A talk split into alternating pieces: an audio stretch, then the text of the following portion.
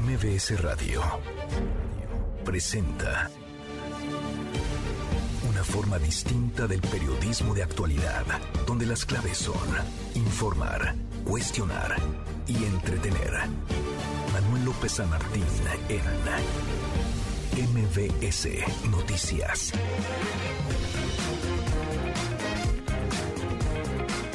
Miércoles, mitad de semana, ya vamos en miércoles 15 de marzo, quincena, la hora en punto, movida. Muy movida esta tarde, hay mucha información. Soy Manuel López San Martín, gracias. Muchas gracias que ya nos acompaña. Acaban de estar como todos los días, como todas las tardes, todas las voces. Serio van dos, dos días al hilo. El presidente López Obrador reta a Felipe Calderón a defender a Genaro García Luna, quien fuera su secretario de Seguridad Pública seis años. García Luna que fue encontrado culpable de cinco cargos por una corte en Brooklyn, en Nueva York, en los Estados Unidos. El presidente insiste, para él García Luna sigue siendo tema, lo exprime, le saca jugo. Vamos a estar platicando el asunto. Emitió una nueva alerta de viaje. El gobierno de los Estados Unidos dice que sí, es peligroso el Caribe mexicano. Va dirigida esta alerta a los Spring Breakers, pero advierte que puede haber violencia en cualquier parte del territorio mexicano. ¿Qué tan seguros se sienten ustedes? En las carreteras, en los destinos turísticos, en los pueblos mágicos, en las ciudades. Vamos a estar platicando el asunto y se van preparando las cosas para la concentración a la que ha convocado el presidente López Obrador este sábado, sábado 18 de marzo en el Zócalo Capitalino es el juego de vencidas con la oposición. Mucho que poner sobre la mesa tarde, arrancamos con las voces y las historias.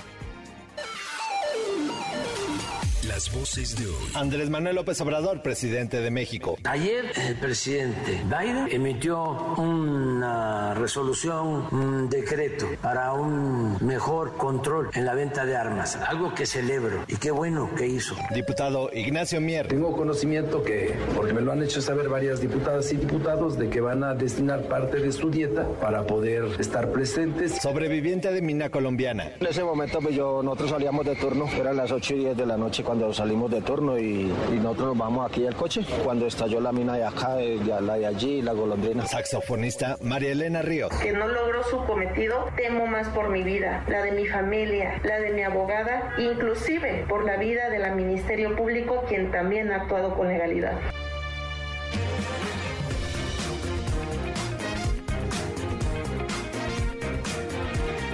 Son las voces de quienes hacen la noticia, los temas que están sobre la mesa y estas las imperdibles de miércoles, mitad de semana. Vamos, vamos con la información.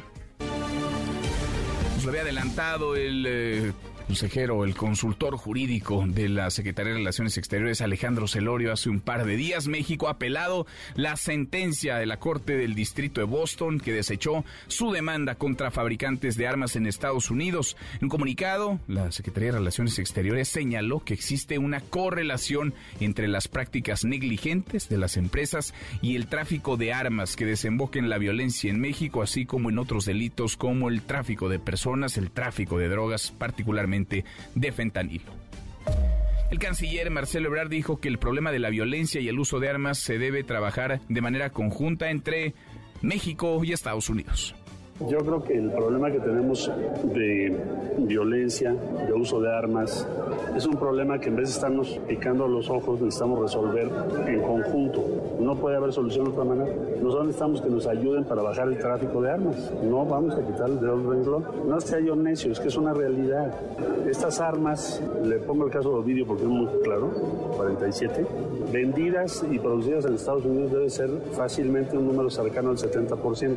Entonces, eso es lo que tenemos que impedir que tengan estos delincuentes, igual que nosotros tenemos que hacer nuestro trabajo para que este, estas organizaciones que transportan drogas pues no tengan éxito en que ese fentanilo llegue a los Estados Unidos, porque son miles de millones de pastillas. Entonces tenemos que trabajar juntos y es lo que vamos a hacer. Pues sí, es una crisis de un lado y del otro de la frontera. Acá hay muchos muertos por violencia, por narcotráfico. Allá en los Estados Unidos hay un montón de muertos, cientos de miles cada 24 horas, más de 300 mil personas por sobredosis de droga. Y por supuesto que acá hay complicidades y corrupción entre autoridades, policías, políticos, funcionarios y narcotraficantes, capos de la droga, pero también en Estados Unidos, aunque desde allá únicamente señalen al sur del río Bravo. Esta mañana el presidente López Obrador aplaudió la orden ejecutiva que firmó ayer el presidente de Estados Unidos, Joe Biden, para hacer más estricta la venta de armas. Además, planteó la posibilidad de que México y Estados Unidos prohíban el uso del fentanilo con fines médicos. La voz del presidente. Voy a pedir a médicos y científicos mexicanos que analicen la posibilidad de que podamos sustituir el fentanil con fines médicos por otros analgésicos para dejar de usar, a ver si es posible. Porque antes se usaban otros analgésicos. Y entonces, aunque tenemos el control que no se tenía antes sobre el ingreso del fentanilo con usos médicos, de todas formas, al estar prohibido, ya no habría ninguna posibilidad de que pudiese importarse. Y lo sustituimos por otros analgésicos. A ver si esto es viable. Es una propuesta, es una que pone sobre la mesa el presidente. El fentanilo es el gran asesino de estadounidenses hoy por hoy. Son decenas de miles a diario los que mueren una droga altamente adictiva que está generando no solamente violencia acá, sino muerte allá. Hablando de fentanilo, la Secretaría de la Defensa encontró 1.8 millones de pastillas en un inmueble de Tijuana. Dan Crishow, el representante republicano que pide usar al ejército de su país, Estados Unidos, contra los cárteles mexicanos, aprovechó este mega decomiso para lanzarse otra vez, ya le gustó, contra el presidente López Obrador tras afirmar que en México no se produce fentanilo. Dice que este, dice este legislador que el presidente no es, no es muy bueno para mentir. Y en medio de todo esto, el gobierno de Estados Unidos emitió una alerta de viaje para los Spring Breakers que viajen al Caribe mexicano. Advirtió además que puede haber violencia en cualquier parte del país, incluso en los destinos turísticos. Cero y van dos por segundo de al hilo. El presidente retó a Felipe Calderón a que defienda abiertamente a Genaro García Luna ante las autoridades de los Estados Unidos. Le mandó decir de nuevo que no lo están persiguiendo, como él ha asegurado el expresidente que ahora se envuelve en la bandera de víctima. La voz, la voz de López Obrador. Pues eh, invitar a Calderón que ya defienda abiertamente a García Luna y que presente pruebas y no le hace que se trate de los tribunales de Estados Unidos cuando se tiene la convicción de que está uno actuando con apego a la verdad y se lucha por una causa justa, se puede uno enfrentar a cualquier adversario. Por encima de todo está la dignidad y repetirle de que nosotros no lo perseguimos. No lo perseguimos, dice el presidente López Obrador. Calderón acusa lo contrario. ¿Cómo se han invertido los papeles, no? Felipe Calderón habla ahora de una especie de complot desde el poder en su contra. Un complot orquestado Palacio Nacional, pero que involucraría, si entendimos bien lo que dijo, quiso decir al gobierno de Estados Unidos, porque es el gobierno de Estados Unidos el que detuvo, enjuició y sentenció, va a sentenciar en junio, pero ya encontró culpable a su secretario de Seguridad Pública, Genaro García Luna. Y en el Zócalo, en el Zócalo Capitalino, han comenzado los preparativos para conmemorar, ese es el pretexto, la expropiación petrolera el próximo sábado a las 5 de la tarde, un evento que fue convocado por el presidente López Obrador. En realidad se trata de una demostración de músculo, de fuerza de este juego de vencidas entre el presidente y la oposición. Por cierto, el coordinador de los diputados de Morena, Ignacio Mier, dio a conocer que legisladores de su partido van a utilizar el dinero de su dieta, su sueldo, pues, para pagar los traslados de ciudadanos a este mitin. Pues mire, la, la, celebración de la marcha el día sábado, pues es algo que tiene que ver con la esencia de nuestro movimiento, con la expresión viva de nuestro movimiento. Y no hacerlo, pues sería una omisión a nuestros rituales que le dieron origen a este gran movimiento social. Y claro que vamos a asistir ahí. Y seguramente tengo conocimiento que, porque me lo han hecho saber varias diputadas y diputados, de que van a destinar parte de su dieta para poder estar presentes y con ellos algunos de los compañeros que quieren venir también y que solidariamente apoyan su traslado las y los diputados. Bueno, van a facilitar entonces el traslado de personas. Ya se imaginarán las imágenes que veremos publicadas eh, la tarde del sábado y el domingo en los diarios. El acarreo, las y los ciudadanos llegando en autobuses, en camiones desde distintas ciudades. El debate que habrá seguramente, porque todo es ruido y muy poco hay de fondo, ¿eh?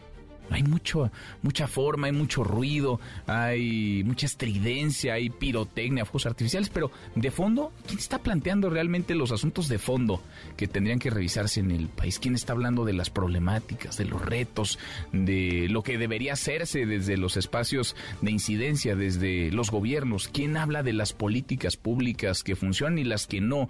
¿Quién está hablando de soluciones, de diagnósticos al menos? No, estamos en el ruido. Claro que las palabras de Ignacio Mier le han dado vuelo a la oposición, criticaron el acarreo de personas para llenar el zócalo. Es la voz de Luis Espinosa Cházaro, coordinador del PRD en Cámara de Diputados y el presidente tratando de demostrarle a no sé quién, porque no sé para quién es la, la, demostración de esta manifestación, pues de que también puede movilizar con recursos públicos, eh, violentando la ley de manera clara y evidente, y haciendo escarnio de la necesidad de la gente, porque a quienes movilizan son aquellos que reciben los programas sociales. Yo creo que es dinero tirado a la basura, es exaltar el ego del presidente, no llenar la plaza para que le aplaudan lo que dice el coordinador del PRD en San Lázaro, Luis Espinosa Cházaro, y ya está, esta película, como ya la vimos, está cantada, unos van a aplaudir, dirán que nunca se habían reunido tantos mexicanos en el Zócalo Capitalino y los otros dirán que fueron acarreados, que fueron obligados y que hay únicamente ahí, en el mitin del presidente, beneficiarios de programas sociales. La senadora del PAN, Xochil Gálvez, descartó ir por la presidencia de México. Ella se mantiene en la carrera por el gobierno de la Ciudad de México. Dice que va a ganar ese cargo. Vamos a platicar, por cierto, vamos a platicar con Xochil Gálvez en unos minutos más. Este ha sido un miércoles negro para los mercados. Las acciones del banco suizo Credit Suisse se hundieron más de 30%, han provocado una caída generalizada de valores bancarios europeos, estadounidenses y de la bolsa, incluso la bolsa mexicana de valores que retrocede, que cae casi un punto porcentual. Y en las buenas, porque como cada tarde, claro que tendremos buenas noticias, querido Memo Guillermo Guerrero. ¿Cómo, estás? querido Manuel? Pues les voy a contar que hoy tuve un sueño. Sueño como Martin Luther King. Un sueño en donde estaba Belinda y Matiz y Rod Stewart y Black Eyed Peas. Un sueño. Ándale. Y tal parece que se va a hacer realidad porque hay por ahí algunos eventos musicales que están muy extraños, pero se anuncian para este año. Entonces, de eso platicamos un ratito. ¿Tienes tu maleta lista para ir a Mérida? Ah, me van a llevar a Mérida, ¿verdad? Pues tú te invitas a todos lados. Claro que me tengo sorprendería que tú no fueras. claro que tengo mi maleta lista, mi que no fueras incluso el autor intelectual de un viaje de las transmisiones que tendremos mañana, mañana jueves y viernes desde la convención bancaria allá en Mérida, Yucatán. Prometo no ponerlos en vergüenza. Bueno. Eso haré. Y portarte bien. y bien. gracias, Memo, Guillermo Guerrero, Nico, Nicolás Romay, ¿qué traes hoy en Deportes? Muy buenas tardes. Querido Manuel, ¿cómo estás? Me da muchísimo gusto saludarte. Hablaremos de la remontada del Atlas. El Atlas remonta ante el Olimpia de Tegucigalpa y está en la siguiente ronda de la Conca Champions. Y también hablaremos de los buenos partidos que hay en la Liga de Campeones de UEFA, en la Champions League. Real Madrid contra Liverpool. Partidazo, partidazo. Y también Napoli contra Frankfurt. Así que platicaremos de eso y más. Mucho fútbol. Abrazo grande, Nico, Nicolás Romay con los deportes. Hasta aquí el resumen con lo más importante del día. Ya no es noticia porque es bastante frecuente, que desde el gobierno de Estados Unidos emitan alertas de viaje a sus ciudadanos para que no visiten tal o cual entidad, tal o cual ciudad, para que no vayan a Tamaulipas, para que no vayan a Michoacán, para que no se pasen por Guanajuato, Guerrero, en fin, la lista es larga y creciente. Ahora se ha emitido una nueva para los Spring Breakers, viene la temporada de descanso, para algunos de vacaciones en la Unión Americana. Llegarán miles, si no es que millones de jóvenes a disfrutar distintos puntos turísticos de México, las playas, sí, pero también otras ciudades. Y esta alerta va para ellos dicen en el gobierno norteamericano y no sé, ustedes tendrán la mejor opinión que no solamente el Caribe mexicano es peligroso, sino que a estas alturas del partido no es seguro viajar por ninguna parte del país, que en cualquier entidad, que en cualquier ciudad, que en cualquier tramo carretero, que en cualquier parte de México, incluso en los destinos turísticos, puede haber violencia. ¿Qué piensa usted de esto? ¿Usted se siente seguro cuando viaja por nuestro país, sí o no? Opine arroba Noticias, nuestro WhatsApp 5524 99125. Viene el teléfono en cabina 5166 1025. Ahora volvemos al tema. Antes, conforme avanza el calendario, no solamente el calendario de este año, sino el calendario electoral, se van calentando las cosas, se calientan los y las aspirantes. Sí, claro, a la candidatura presidencial, pero también a la candidatura al gobierno de la Ciudad de México, a la jefatura de gobierno. Adrián Jiménez, Adrián, ¿cómo te va? Muy buenas tardes. ¿Qué tal? Buenas tardes, Manuel Auditorio. Así es, el grupo parlamentario del PAN en el Congreso Capitalino conminó a la jefa de gobierno Claudia Sheinbaum a definirse sobre su encargo o sus aspiraciones para ser candidata presidencial por Morena en 2024. El coordinador de los panistas, Federico Dorin, aseguró que la Ciudad de México merece una jefatura de gobierno de tiempo completo y no una, dijo, que trabaje en su tiempo libre. En este sentido, el legislador consideró que mientras se priorizan las giras, dijo, electorales se quedan en el abandono los asuntos de la agenda pública, social, económica y de desarrollo humano de la capital del país. Vamos a escuchar sus palabras. El abandono de Claudia Sheinbaum a la Ciudad de México es brutal. Las consecuencias a veces son irreparables, como en el caso de la Huehuete, que se murió por el descuido, la negligencia y el abandono por las giras electorales. Ahora, ante la amenaza de la peor sequía en los últimos años, también puede tener consecuencias desgarradoras para los habitantes de la ciudad, el abandono y la falta de atención de la corcholata viajera. Reclamamos una jefatura de gobierno de tiempo completo. La ciudad merece mucho más de lo que tiene. La ciudad no merece a alguien que solo le gobierne en su tiempo libre. Doring eh, dijo que es momento de definiciones, por lo que instó a la mandataria capitalina dijo a centrarse al 100% en las tareas del ejercicio público y desistir de sus aspiraciones presidenciales. Manuel, la información que Gracias, muchas gracias Adrián.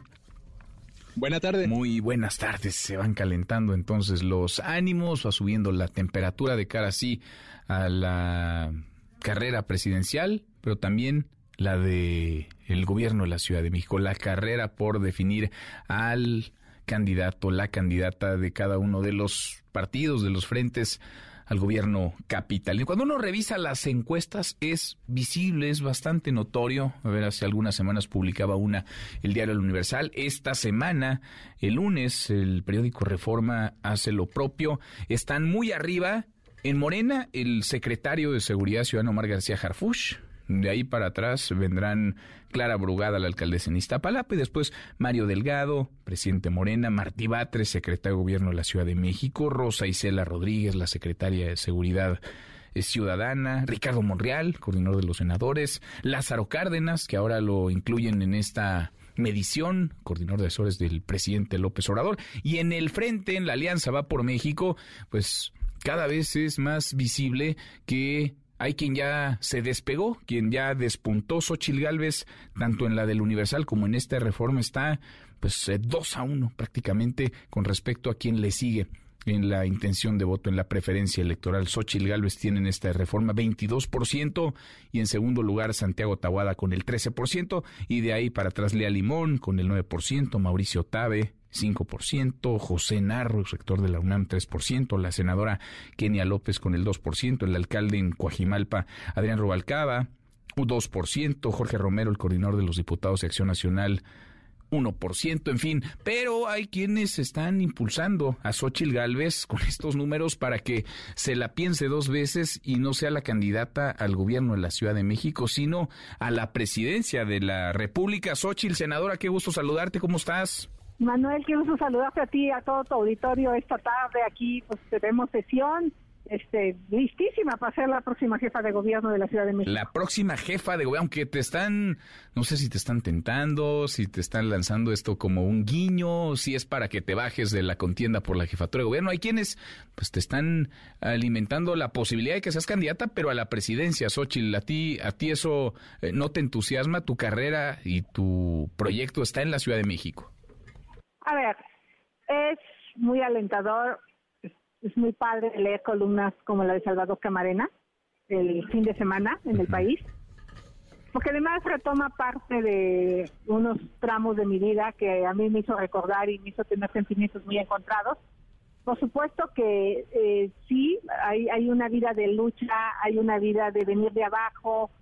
Eh, por supuesto que también eh, eh, leer la columna de Castañeda, o sea, y otras que han salido, algunos comentarios en Twitter, pues te hace ver que portarte bien en la vida, no robar, ser disciplinada, dar resultados, que fue lo que me pasó con el gobierno de Fox o como alcaldesa, hoy como senadora, venir a todas las sesiones, pues da frutos, por eso estoy ahí.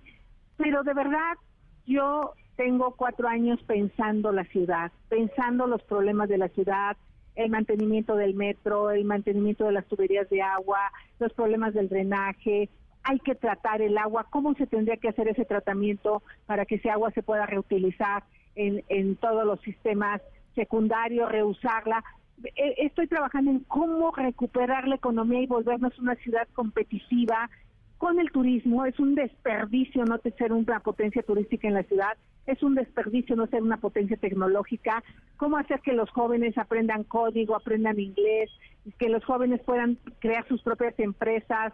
Eh, en fin, eh, darles impulso con microcréditos a los emprendedores. En fin, traigo unas ideas y cuando le oigo esto, pues no, no creo que no, no, no es el momento, no, el ego no te puede ganar al raciocinio. Entonces, eh, tengo claro qué hacer con la ciudad. Eh, mi querido amigo. Tienes claro, dice Xochitl, qué hacer con la ciudad. Eh, sin embargo, parece, a ver, los números ahí están, estás muy arriba en, en las encuestas cuando se pregunta quién debería ser él o la candidata al gobierno capitalino por la Alianza Va por México. Estás muy arriba, es muy competitivo tu nombre cuando se pone en un cara a cara con el candidato de Morena. Sin embargo, pues parece que las resistencias que habría que vencer primero son las de ese bloque. No sé cuál va a ser el proceso. ¿Tú cómo te imaginas el proceso para definir al candidato o candidata al gobierno de la Ciudad de México por la coalición que integrarían PAN, PRI, PRD? Primero, decir que se ha asegurado que la ciudad la tenemos ganada, yo te diría, eso es falso. La ciudad no está ganada. Hoy Morena gana la ciudad. Por lo tanto, no podemos equivocarnos.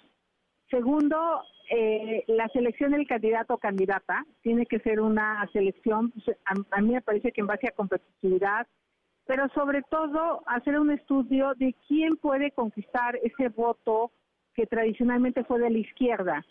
Eh, eh, yo estoy convencida que tengo una historia que contarles a los del oriente de la ciudad, una historia de lucha, de esfuerzo, de llegar a vivir a un cuarto de hotel de Iztapalapa y gracias a la a la educación, a la certificación, a las oportunidades que nadie me dio en un banco, que tuve que vender mi coche y que yo sí le daría a los jóvenes esas oportunidades para emprender sus negocios, eh, eh, eh, podría yo conquistar ese voto que generalmente no le gusta mucho eh, votar por alguien que no sea de la izquierda. O sea, yo me formé en la Liga Obrera Marxista, soy una mujer de libertades, entonces eso también se tiene que considerar, no solo qué traemos como voto duro, sino que quién tiene la posibilidad de crecer en estas zonas del país. Eso los partidos que lo evalúen y yo de verdad si me ganan a la buena y de verdad la candidato o candidato que digan este es el mejor, yo me sumaría. o sea, no tengo ningún problema. Hay, hay, que sumarse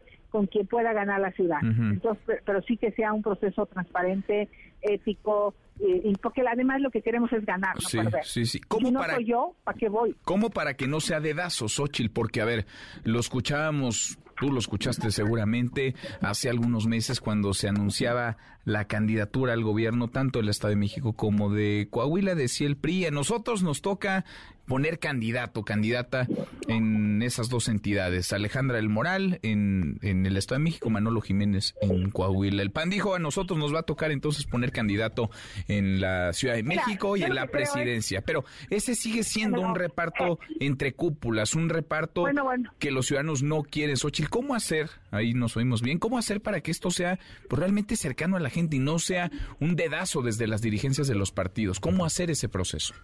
Yo creo que hoy los tiempos han cambiado y hoy necesitamos de los ciudadanos.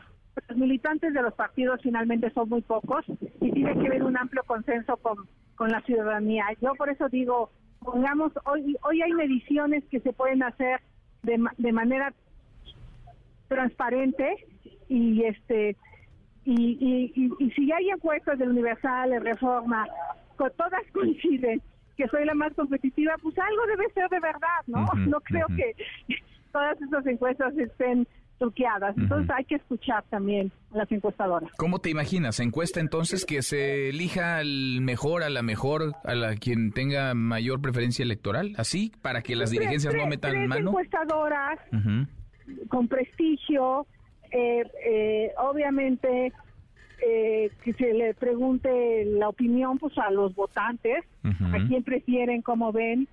Creo que es la manera más imparcial, porque obviamente si es una elección interna, pues ahí no tengo ninguna posibilidad. Difícilmente, ¿no? Pues sí, con, pues sí. con voto de solo de la militancia, pues sí es más difícil. Pues si quieren, si quieren ganar, van a tener que escoger a, a quien sea el mejor, la mejor candidata. Y no necesariamente tengo que soy yo, ¿eh? Lo digo claramente. Si quieren, si, quieren, si quieren perder o si quieren mantener las cuotas, pues elegirán al que sea cercano al dirigente del partido, a quien controle las estructuras del partido, no sea el partido que sea en la ciudad. Vamos a ver. Por lo pronto tú te mantienes entonces, aunque estén ahí los que te avientan a la contienda presidencial, tú quieres ser jefa de gobierno de la Ciudad de México. Estoy lista, estoy preparada para eso, tengo una idea clara de que con la ciudad y le agradezco a todos aquellos que de alguna manera visualizan con buenos ojos que pudiera ser lo otro. Híjole, que no, no, no me veo ahí. Bueno. Siendo franco. O no todavía, quién sabe. ¿Quién sabe? Xochil gracias como siempre. Muchas gracias, senadora. Adiós. Es la senadora del PAN, Xochil Gálvez, que dice, no, por ahora al menos, no, yo no quiero ser candidata a la presidencia, yo quiero ser jefa de gobierno de la Ciudad de México. La hora con 26, pausa, volvemos, hay más. Siga a Manuel López San Martín en redes sociales. Twitter, Facebook y TikTok. M. López San Martín. Continúa con la información con Manuel López San Martín en MBS Noticias. MBS Noticias con Manuel López San Martín. Continuamos.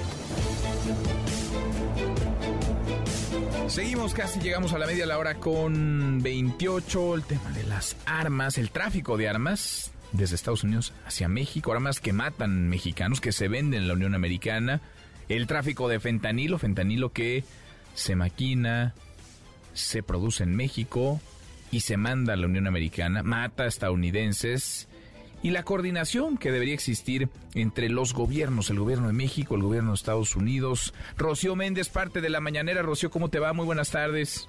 ¿Qué tal, Manuel? Muy buenas tardes. El día de hoy, el presidente Andrés Manuel López Obrador se refirió al anuncio que hizo su homólogo estadounidense Joe Biden para limitar y presentar una serie de acciones que pueda cuidar eh, la posición de armas en la Unión Americana. Vamos a escuchar al presidente de México el contrabando de armas. El presidente Biden emitió una resolución para un mejor control en la venta de armas, algo que celebro y qué bueno que llevó a cabo esta acción, porque ¿de dónde vienen las armas que utilizan los narcotraficantes en México? Pues de Estados Unidos y allá las compran sin ningún control. Es un gran negocio y también para Estados Unidos. ¿Por qué no controlan sobre todo la venta de armas de alto poder? El 80% de las armas que utilizan aquí las organizaciones criminales, las de alto poder, vienen de Estados Unidos. No hay control. Pueden comprar una ametralladora en un supermercado, en una armería. Antes, por eso lo de Marcelo fue muy bueno, porque manipulan mucho en Estados Unidos. Esto que estamos tratando se desconoce en Estados Unidos. Y de hecho, Manuel, el presidente López Obrador destacó que no solo es la disponibilidad de armas lo que incrementa la violencia homicida, sino también el consumo de estupefacientes. Y desde esa plataforma hice el siguiente comentario. Las sedes de las organizaciones, si no hay consumo, hay menos homicidios. Si nos aumenta el consumo interno, nos aumenta el número de homicidios. Claro, nada de venta de plazas, nada de García Lunas, no un narcoestado como existió. Y cooperar con Estados Unidos para que no entre droga, pero que no se malinterprete, que no quieran que eso sea lo primero. No vamos a ser nosotros sus empleados, no. Nosotros tenemos nuestra estrategia. Y es un poco lo que ellos plantean, ah, cooperación. Bueno, hasta el del PAN dice, alíñense a la DEA, conviértanse en policías del gobierno estadounidense. Tenemos que ayudarnos mutuamente, pero no someternos y menos a estrategias fallidas. ¿Cómo le vamos a dejar a la DEA el manejo de la seguridad en México? Se han demostrado que no pueden y nosotros sí vamos avanzando. Y frente al irrefrenable tráfico de fentanilo en Estados Unidos, el presidente López Obrador hizo la siguiente propuesta, Manuel. Les proponía yo a los legisladores que vinieron de Estados Unidos que si un joven estaba estudiando con la familia, en vez de que a los 18 años abandonara el hogar, se quedara dos años, tres años más y que el gobierno ayudara a esa familia. Porque es muy importante que el joven no esté solo, que tenga amor, a Papacho. ¿Por qué comento todo esto? Porque voy a pedir a médicos y científicos mexicanos que analicen la posibilidad de que podamos sustituir el fentanil con fines médicos por otros analgésicos para dejar de usarlo. A ver si es posible. Aunque tenemos el control sobre el ingreso del fentanilo con usos médicos, de todas formas, al estar prohibido, ya no habría ninguna posibilidad de que pudiese importarse, con el compromiso de que todo lo que entre de manera ilegal y por contrabando va a seguir siendo combatido. Y esto mismo vamos a pedir que lo hagan en Estados Unidos. Manuel, el reporte al momento. Gracias, muchas gracias, Rocío. Muy buenas tardes. Ahí está, ha sido tema y seguirá siéndolo. Ojalá, más allá de esa libre narrativa, claro que hay que analizar esto en su justa dimensión. Es política doméstica, es política internacional también, pero a veces se hace política doméstica para que impacte en lo global y a veces se hace política en el mundo para que impacte en casa. Y es lo que está haciendo el presidente López Obrador y es lo que han hecho algunos representantes, sobre todo del ala más conservadora, la más radical de los republicanos. Es lo que está haciendo también Joe Biden porque hay muchas crisis que confluyen de un lado y del otro de la frontera. Sobre el asunto habló también el canciller Marcelo Ebrard, Hatsiri Magallanes. Hatsiri, buenas tardes. Así es, ¿qué tal Manuel? Muy buena tarde. México y Estados Unidos deben trabajar de manera coordinada en el tema de violencia y flujo de armas. Esto en vez de estarnos picando los ojos, así se expresó el secretario de Relaciones Exteriores, Marcelo Ebrard, luego de que el embajador Ken Salazar pues dijo también que en México hay inseguridad y hay violencia. Entrevistado tras inaugurar el foro sobre ciencia y tecnología en la Cancillería este día, pues Ebrard Casabón advirtió que México está haciendo su parte y no va a quitar el dedo del renglón para que Estados Unidos reduzca el tráfico de armas. También el encargado de la diplomacia mexicana recordó que la detención de Ovidio Guzmán en enero pasado pues de decomisaron 47 armas, de las cuales el 70% provenían de Estados Unidos. Vamos a escuchar algo de lo que dijo. Yo creo que el problema que tenemos de violencia, de uso de armas, es un problema que en vez de estarnos picando los ojos necesitamos resolver en conjunto. No puede haber solución de otra manera. Nosotros necesitamos que nos ayuden para bajar el tráfico de armas. No vamos a quitar el dedo del renglón. No esté yo necio, es que es una realidad. Estas armas, le pongo el caso de Ovidio porque es muy claro, 47, vendidas y producidas en Estados Unidos debe ser fácilmente un número cercano al 70%. Entonces, eso es lo que tenemos que impedir que tengan estos delincuentes, igual que nosotros tenemos que hacer nuestro trabajo para que este, estas organizaciones que transportan drogas pues no tengan éxito en que ese fentanilo llegue a los Estados Unidos, porque son miles de millones de pastillas. Pues tenemos que trabajar juntos y es lo que vamos a hacer y bueno, defendió las acciones que ha emprendido el actual gobierno para combatir el tráfico de fentanilo, al tiempo que calificó de ingratos a algunos representantes populares en Estados Unidos que aseguran que México no hace, no hace nada o por lo menos no ha hecho lo suficiente. Vamos a escucharlo nuevamente. México ha incautado 6 toneladas y media de fentanilo que si México no hubiese actuado habrían llegado al mercado de Estados Unidos. Esto significa, para que ustedes se den una idea, más de 6 mil millones de pastillas de fentanilo. Las azulitas que ustedes ven, que se consumen en Estados Unidos. Entonces, eso a México le ha costado 75 bajas. Esencialmente vamos a comunicar eso porque es una ingratitud, por decirlo menos, que eh, algunos representantes populares que están en campaña digan que México no hace nada o no hace lo suficiente cuando nosotros incautamos más fentanilo que ellos proporcionalmente hablando. Y bueno, también se pronunció en torno al anuncio del presidente de Estados Unidos, Joe Biden, para reducir la venta de armas de asalto y esto fue lo que dijo. Escuchemos nuevamente. Vemos muy bien las eh, acciones que ha anunciado el señor presidente Biden. Nosotros coincidimos plenamente con su forma de pensar. Él es un promotor de que se prohíba la venta indiscriminada de armas de asalto. Hace una pregunta a él que me parece muy cierta. ¿Para qué querría un ciudadano un arma de asalto? Arma de asalto hablo de, de las son muy mortíferas, 50, calibre 50 y demás. Entonces, vemos muy positivas las medidas que tomó que significan dificultar la adquisición de esas armas. México está en la misma idea, la misma posición. Y entonces aplaudimos esa, esa medida que él está tomando porque pues nos favorece. El reporte que tenemos, Manuel. Gracias, muchas gracias, Hatsiri. Buenas tardes. Muy buenas tardes. En MBS Noticias, el análisis de Gabriel Guerra Castellanos. Como cada semana, como cada miércoles, qué gusto escucharte, querido Gabriel, Gabriel Guerra Castellanos. Qué tema este y lo que nos falta. No hemos escuchado un montón de cosas y habrá muchísimo más porque es un asunto por demás eh, polémico y porque, déjame plantearlo así, hay un poco de verdad y un poco de mentira de los dos lados de la frontera. ¿Cómo te va, Gabriel?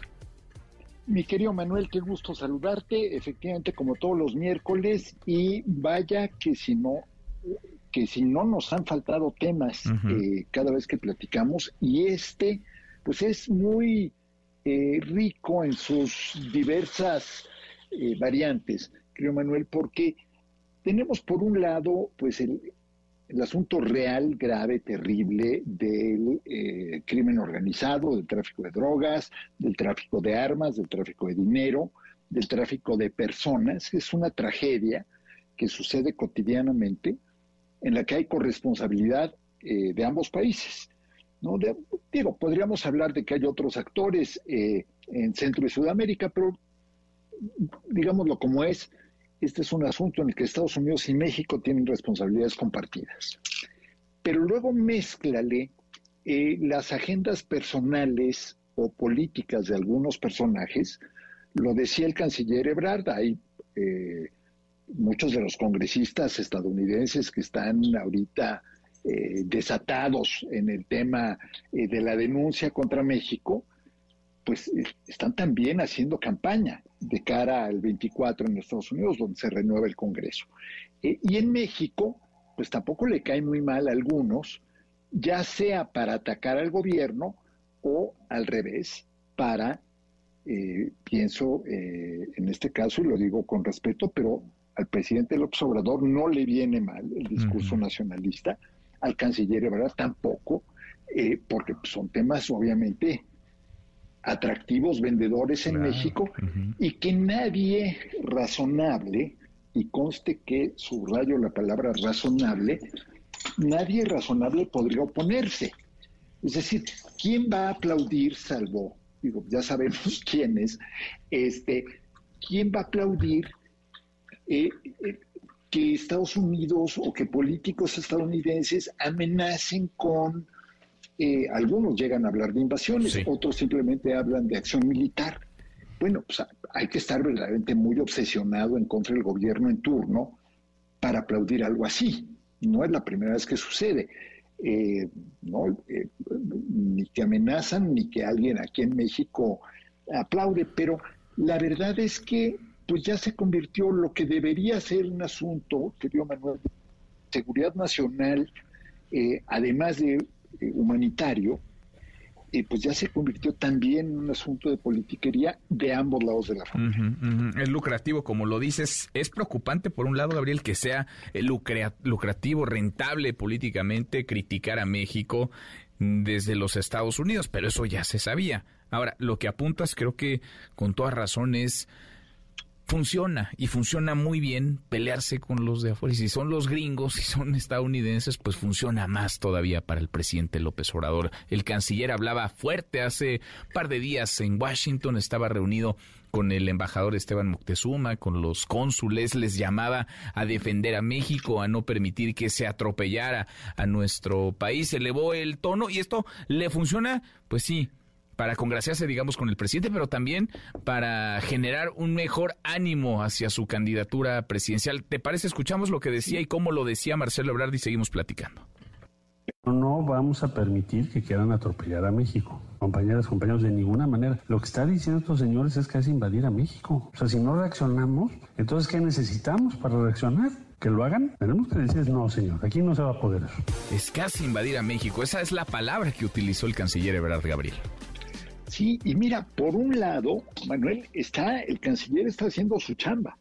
Eh, o sea, él tiene eh, bajo su responsabilidad y es parte de su tarea también replicar a ese tipo de ataques, de críticas.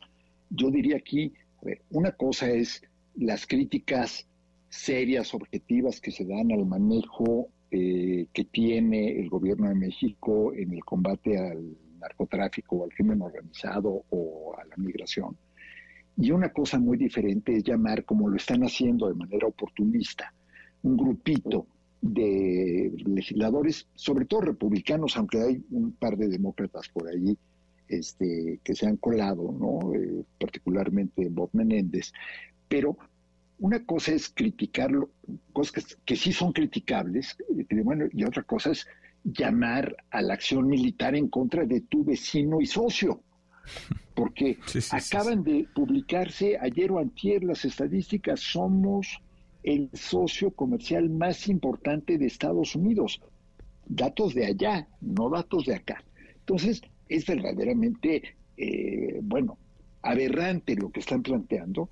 Está en su papel completamente el canciller en responder, está en su papel además en convocar a los cónsules de México, es parte de su tarea, porque además, por si no fuera suficiente que ofendan y agravien a nuestro país y a los miles que han muerto en el combate al crimen organizado de este lado, porque ahorita refería este, Marcelo Ebrard a los que murieron en el operativo para capturar a Ovidio Guzmán, pero si sacamos cuentas, desde que comenzó esto en el 2006, eh, pues han muerto miles de soldados, marinos, policías, federales, estatales, municipales, guardias nacionales, por no hablar de ciudadanos eh, inocentes no involucrados en el tema.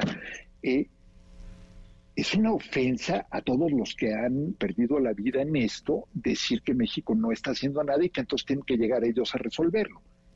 Pero lo más grave, bueno, no sé si lo más grave, pero igualmente grave, Manuel, es el clima que eso genera para los mexicanos en Estados Unidos.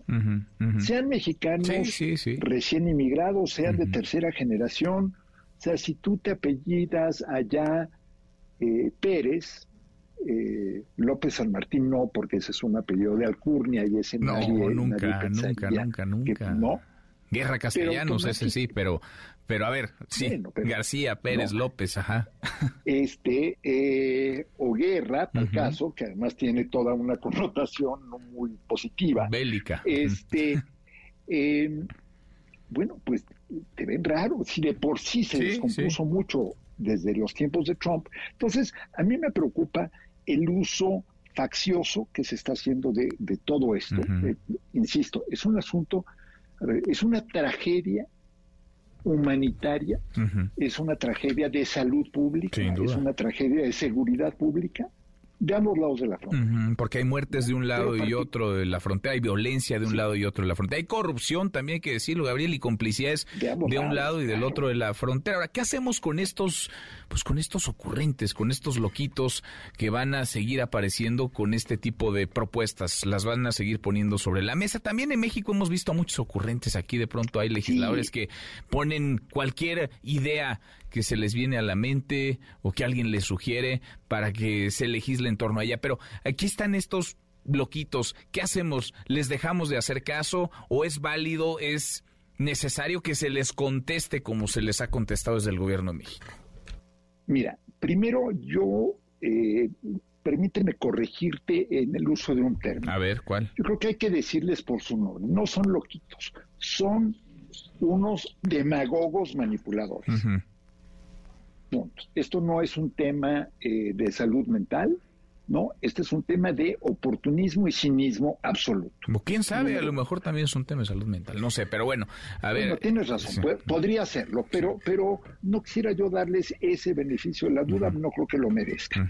Eh, número uno. Número dos, Noel, eh, hay que contestarles, por supuesto, pero, y aquí es donde se vuelve muy delicado, porque a ver, la respuesta del presidente, de llamarles mequetrefes, o de decir que va a hacer un llamado para que no voten por ellos allá, o la respuesta del canciller Ebrard, son también utilizables por ellos.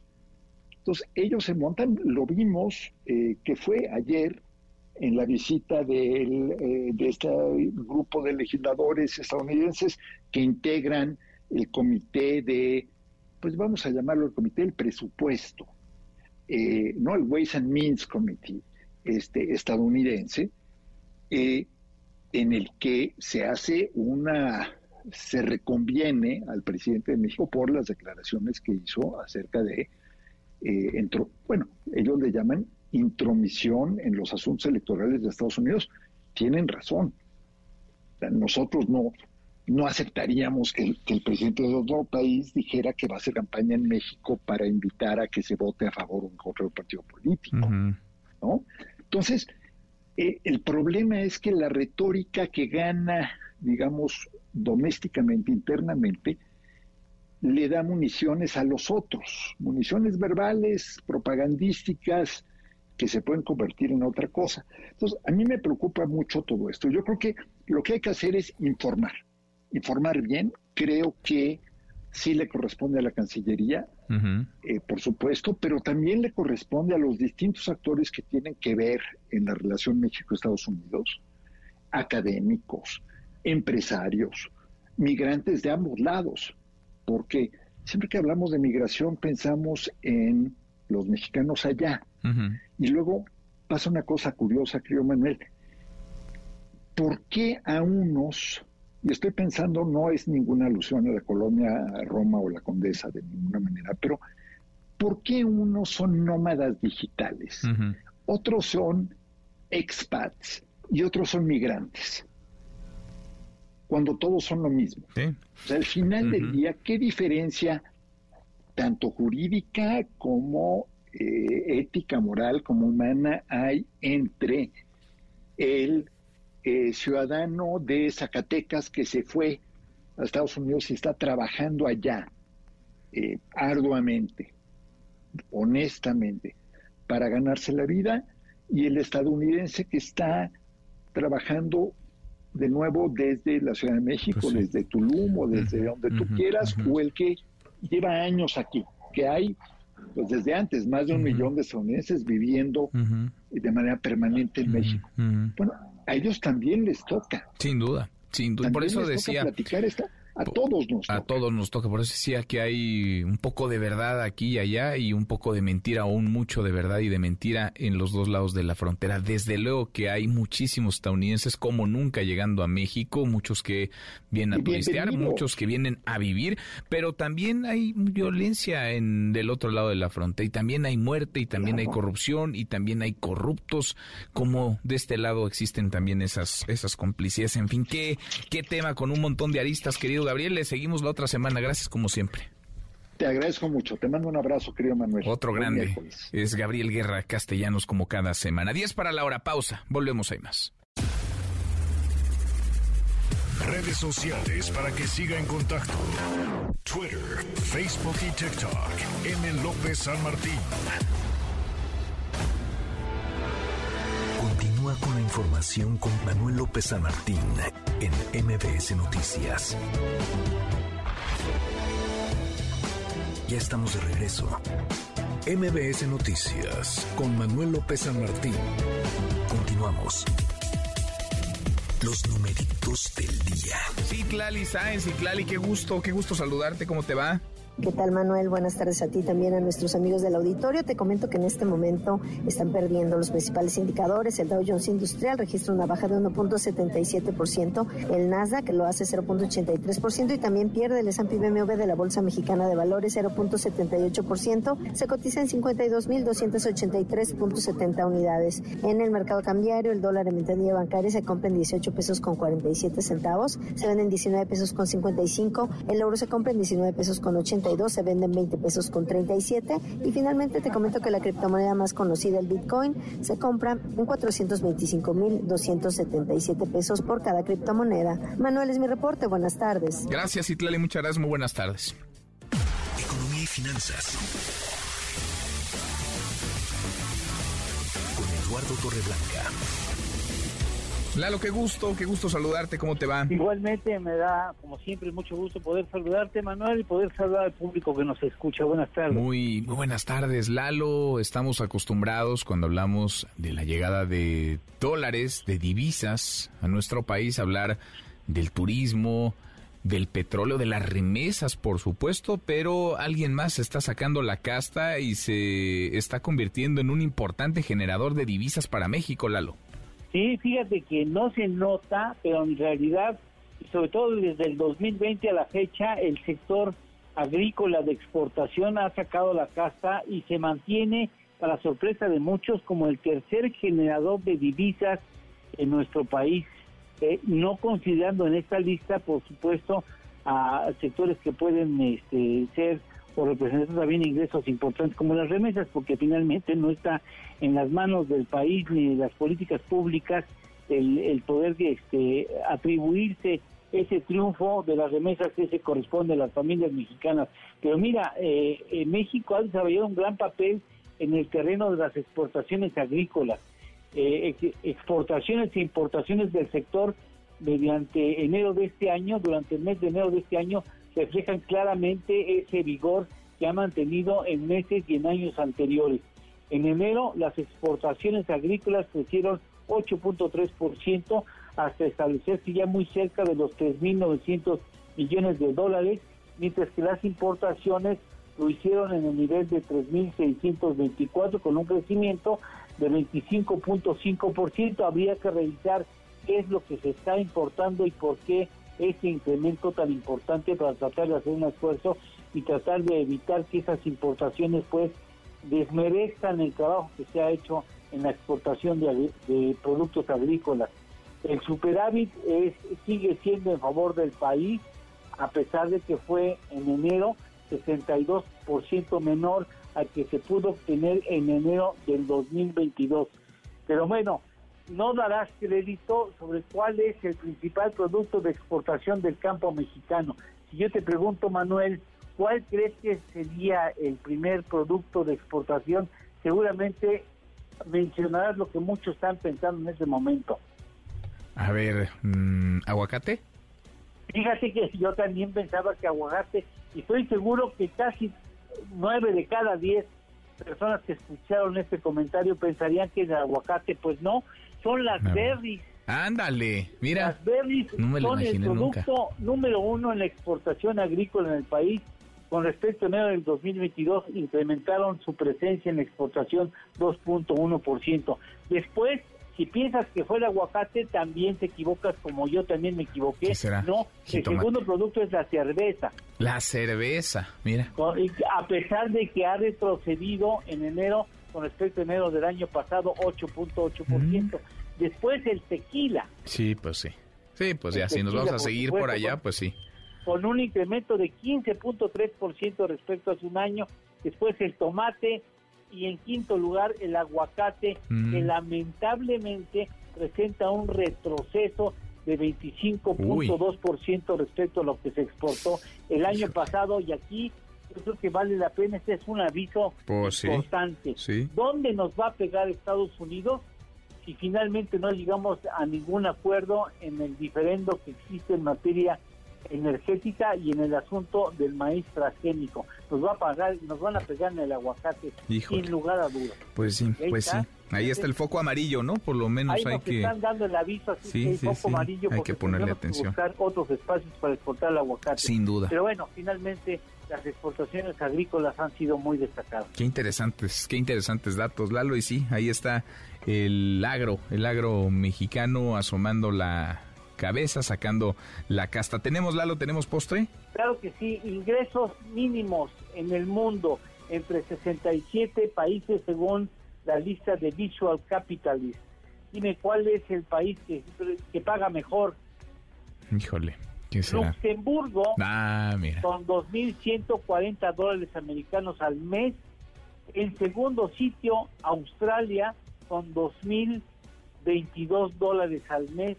Y tercer sitio, Nueva Zelanda con 1.866 dólares al mes. En México está en esa lista a 315 dólares al mes. Para que veamos la Ilustrativo, ¿eh? Ilustrativo. Lalo, abrazo grande, gracias. Gracias, Manuel. Igualmente, buenas tardes y buen provecho. Muy buenas tardes, es Eduardo Torreblanca. Uno para la hora. Tenemos como todas las tardes, claro que tenemos buenas noticias. Gracias, Manuel. Mire, usted no tiene por qué saber estas cosas, pero un día estaba soñando que volaba. ¡Qué bonito! Y volando, volando, llegaba a un lugar en donde me recibían los tigres del norte. No, que Memo, que hola, que qué haces. Que allá está Belinda. Hoy, hola, amiga. Que saluda a Ricky Martin. Ah, que eres tú el de la Copa de la Vida, mi Ricky. Échate una cervecita con los de Moderato, que están platicando con Rod Stewart. ¡Ay, jole, qué es ese ruido! ¡Ay, no, que es la Sonora Santanera! Báilele, mi Dana Paula, y así. ¡Ay, qué sueños, qué sueños tan locos!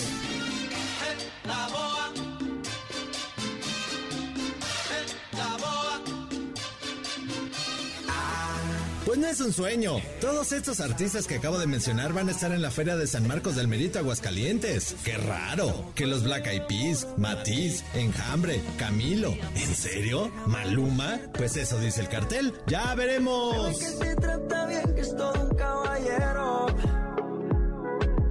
Pero eso no cambiará que yo llegué primero.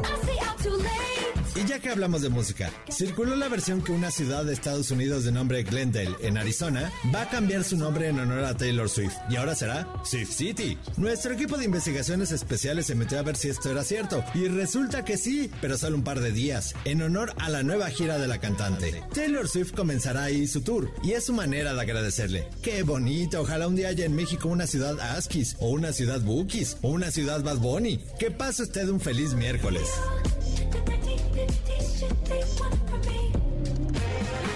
Mi querido Memo, Guillermo Guerrero, ¿cómo estás? Mi querido Manuel, ¿cómo estás? Pues, ¿cómo ves esa, esa cosa tan extraña de la este Feria de San Marcos del Merito Aguascalientes, donde bailan los, ¿eh? donde van los valientes con su gallo copetón? Oye, a ver, no solamente son estos, estos artistas, estos grupos que ya mencionaste, que hay pues para todos los gustos, desde Rod Stewart. Rod Stewart, Rod Stewart que... Rod ver... Stewart, eh, de Black Eyed Peas, eh, Luma, Ricky Martin, hasta Los Tigres del Norte. O sea, los, yo a quien quiero ver es a Camilo, la verdad, porque soy un hombre romántico. Bueno, pues cada quien. está pesado, está Dana Paola, Belinda. Moderato, gratis todos. Gratis todos. La verdad es que... En San Marcos, en la sí, Feria de San Marcos en Aguascalientes. La Feria de San Marcos en Aguascalientes es el gran evento del año de, de la ciudad. Eh, la verdad, pues, deja una derrama económica tremenda la Feria de San Marcos. Y los, los artistas suelen ser, suelen ser famosos, pero nunca habíamos visto un cartel como estos. Un cartel en el que viniera desde Rod Stewart hasta Maluma. Esto nunca lo habíamos visto, pero bueno, es tendencia hoy. Si checan ahí en redes sociales van a ver que todos están hablando de este... Pues sí, no, de no falta nadie. ¿Quién falta? Yo ¿Quién creo- falta en esta lista? A mí me nadie. hubieran gustado los temerarios, el regreso de los, Los temerarios. O los ángeles negros, que son mis grupos favoritos, y los solitarios. Pero bueno, vamos a hacer, vamos a hacer votos A porque ver, nos manden a a ver, la. Cántate algo de los solitarios, a ver. Cántate algo. No, fíjate, que canta muy mal, mi querido Manuel. Pero ahorita si quieres, por problema. Este, haremos votos para poder ir al, a la feria de San Oye, Marcos. pues se pone muy bien. Ahí estuvimos el año pasado en la Feria de San Marcos. Se pone muy Qué bien. bien se pone, pero oye, con este cartel, con estos grupos, pues traen todo ahí en Aguascalientes. Sí, sí, sí, está muy bien. Interesante. También salió por ahí un festival en Monterrey donde también re- este, reviven a, a- a estrellas del pasado como Westlife y, y Nelly Fortado, que también va a estar por ahí. Se ve bueno, se ve bueno este año en cuestión de conciertos, en cuestión de espectáculos en, en nuestro país. Pues muy bien. Muy bien, Memo. Muy bien, Ya no vas a regalar boletos Podemos porque regalar- ya anunciaste el cartel de la Feria de San Marcos y son gratis, entonces ya cumpliste con tu cuota. Podemos invitarlos a nuestros queridos radioescuchas a Mentiras, a Mentiras, que, eh, que está aquí en el Teatro Aldama, que está tremenda, la he visto yo dos veces, está muy buena. Gratis siempre, ¿no? Gratis Sí, siempre. sin pagar. También Mentidrags. y les podemos dar un boleto doble para Aladín, a la gente que escriba a ¿Nada más uno? Uno, uno doble, Manuel. Uno nada más. Es que si no, no invitaría yo a mi abuelita. Entonces, Qué nomás tengo bárbaro. que dar uno. Por lo menos da dos. No, uno, uno, mi querido Uno Manuel. Uno, mi querido Manuel. Qué bárbaro. premios arroba mbs.com y díganos. Eh, da dos boletos. Dos, buenos, dos buenos, dos, dos, dos, va. Como dos si fueran tuyos. ¿Y dónde va a ser? ¿Dónde vamos a estar este eh, jueves y viernes? La segunda emisión, ¿dónde vamos a estar? Lo dijimos al principio. Y ya con eso que nos digan, ya. Está regalado. Regaladísimo. Se come delicioso. Uy, no. Hace calorcito. Ay, cochinita, ya no les puedo dar más pistas. Qué rico. Gracias, Gracias, Manuel. Guillermo Guerrero, hora con cinco, pausa. Volvemos, ahí más. Siga a Manuel López San Martín en redes sociales. Twitter, Facebook y TikTok. M. López San Martín. Continúa con la información con Manuel López San Martín en MBS Noticias. Ya estamos de regreso. MBS Noticias con Manuel López San Martín. Continuamos. La hora con nueve minutos, mitad de semana, es miércoles de quincena. Además, miércoles 15 de marzo revisamos las redes, cómo se mueven las cosas en Twitter. Caemos en las redes.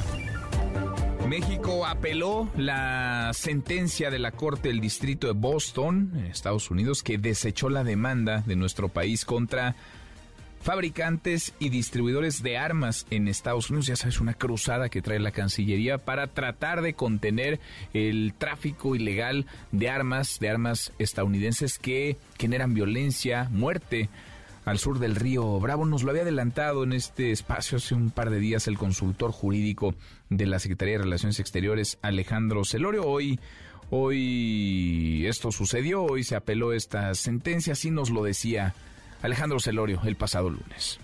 El crimen organizado no es exclusivo en su operación en territorio mexicano, también operan en territorio estadounidense, eh, la distribución, la venta. Entonces es un elemento importante relacionar la disponibilidad de las armas, su tráfico ilícito a territorio mexicano y pues la cuestión del narcotráfico. ¿Dónde estamos el día de hoy?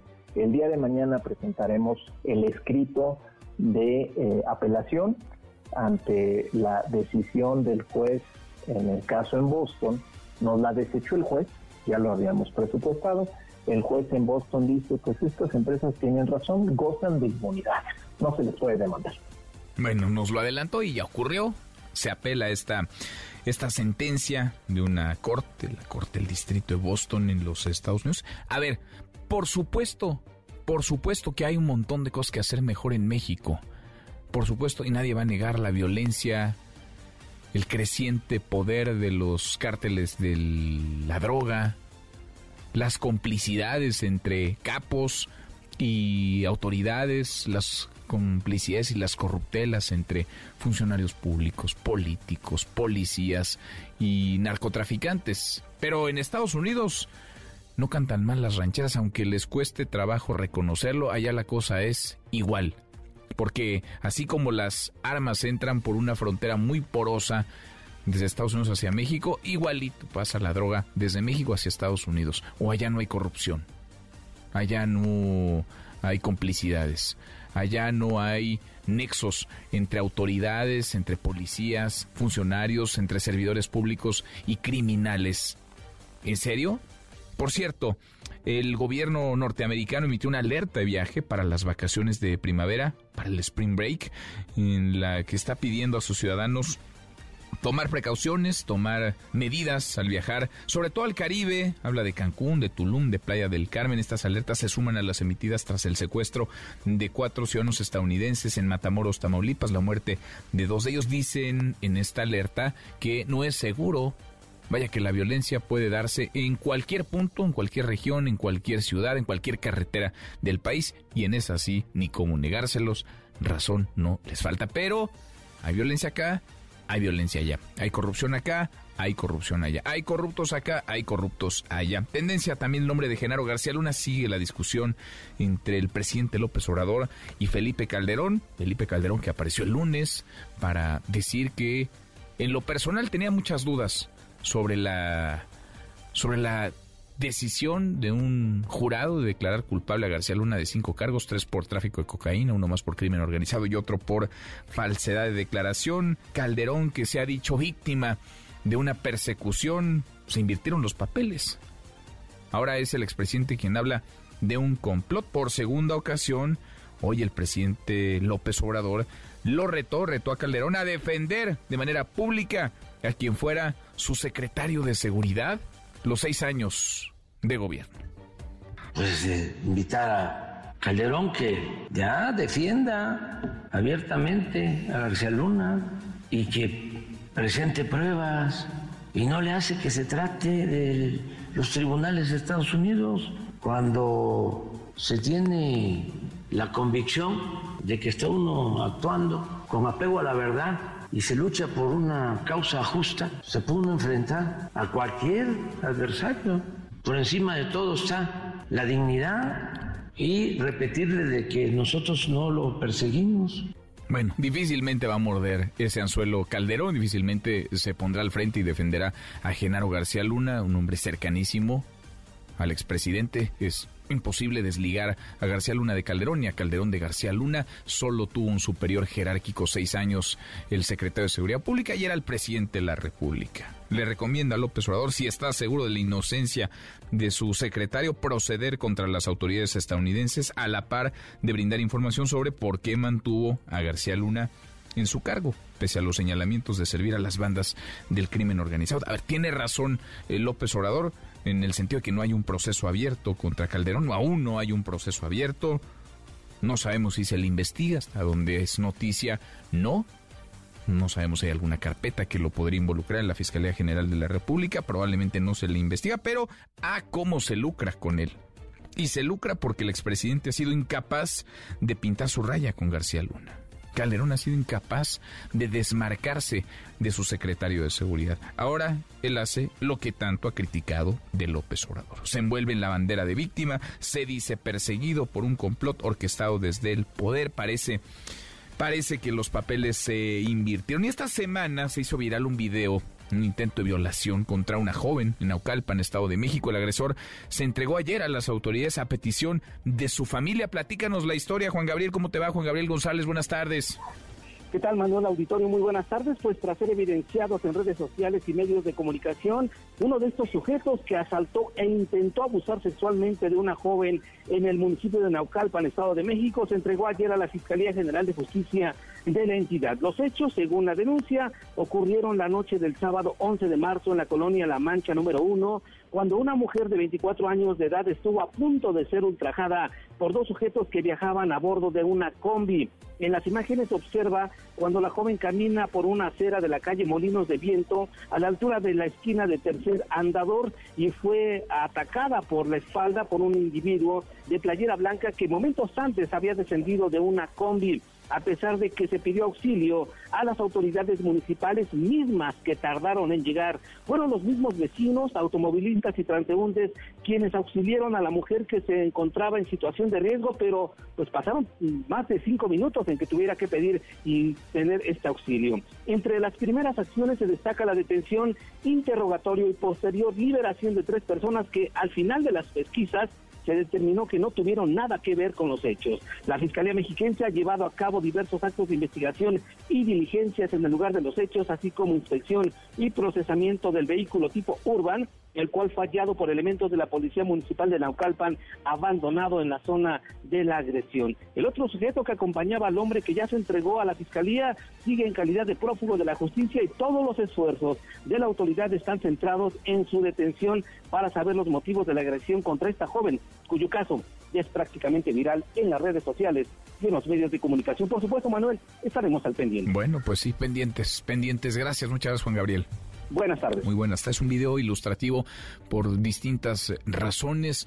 Eh, esta persona eh, golpea a la mujer a la que violenta, evidentemente, trata de abusar de ella, la jalonea, ella grita, pasan personas frente a la escena, caminando, algunas en motocicleta y nadie se detiene, nadie le ayuda a esta chica que como puede huye y se salva de ser eh, violentada, de ser abusada sexual, sexualmente. A tres meses, tres meses se cumplen del fallido atentado contra el periodista Ciro Gómez Leiva. Hay nuevas órdenes de aprehensión contra presuntos responsables. ¿En qué va el caso, Adrián Jiménez? Adrián, buenas tardes, ¿cómo te va?